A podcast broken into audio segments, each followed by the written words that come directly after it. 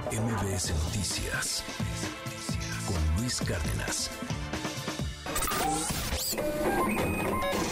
Economía y finanzas con Pedro Tello Villagrán.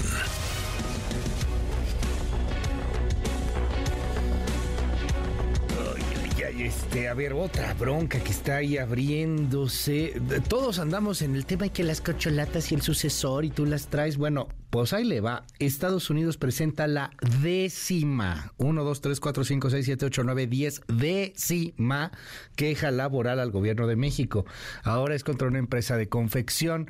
Ahí un poco en la tablita de pronto con varios eh, temas en torno al Tratado México, Estados Unidos y Canadá. Cuéntanos, querido Pedro, buenos días. Luis, buenos días, qué gusto saludarte. En efecto, por décima ocasión, las autoridades de Estados Unidos han presentado a su correspondiente de nuestro país una queja por posibles violaciones a los derechos de trabajadores que laboran en empresas que exportan desde México productos hacia el mercado de Estados Unidos. La pregunta es, ¿Y por qué lo hacen entonces las autoridades de Estados Unidos y no ocurre esa revisión desde nuestro país y evidentemente atendiendo a lo que se estableció en la reforma laboral que se aprobó hace exactamente cuatro años, es decir, en el 2019? Y la razón es la siguiente.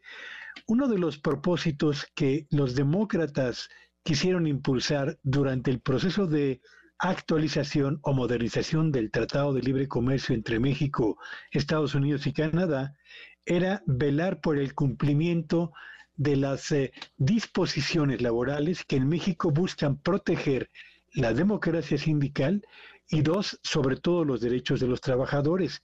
Y se estableció una cláusula donde se señalaba que en aquellos casos en los que empresas ubicadas en México violasen las leyes que aplican en México en materia laboral, se apelaría a un mecanismo de atención rápida para tratar de resolver justa o no, para para resolver justamente esas circunstancias. Y de entonces a la fecha, Luis, eh, prácticamente se han acumulado 10 quejas del gobierno de Estados Unidos y todas, absolutamente todas, se han resuelto favorablemente. Ahora toca el turno a una empresa que se dedica a producir eh, pantalones de mezclilla o productos de mezclilla que se venden en la más importante cadena de tiendas de autoservicio en México y a través de una de las plataformas más exitosas de venta de productos por Internet.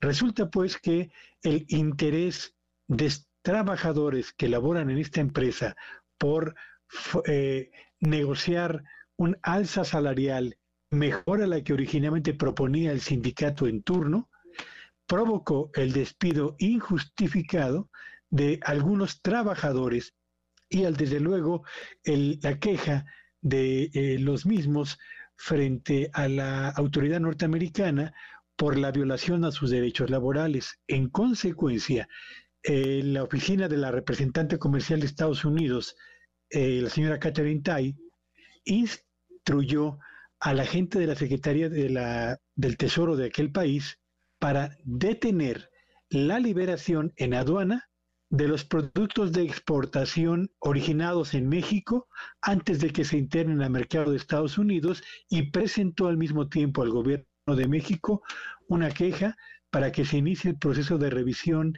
de la eh, violación de derechos en esta empresa se resuelva a la brevedad para que se pueda nuevamente liberar el comercio de los productos de esta empresa. Y esto que acabo de señalar ahora, en el caso de esta firma textil o de la confección, ha ocurrido en nueve ocasiones previas con empresas estadounidenses que operan en México, italiana que opera en México y japonesa que también opera en México, donde se descubrió la violación de derechos de trabajadores en lo que tiene que ver con la renegociación de contratos laborales y se obligó a, y, y subrayo, obligó a la autoridad mexicana a revisar uno a uno estos casos para resolverlos en el corto plazo, porque de lo contrario, las exportaciones de esas empresas hacia Estados Unidos quedaban literalmente frenadas.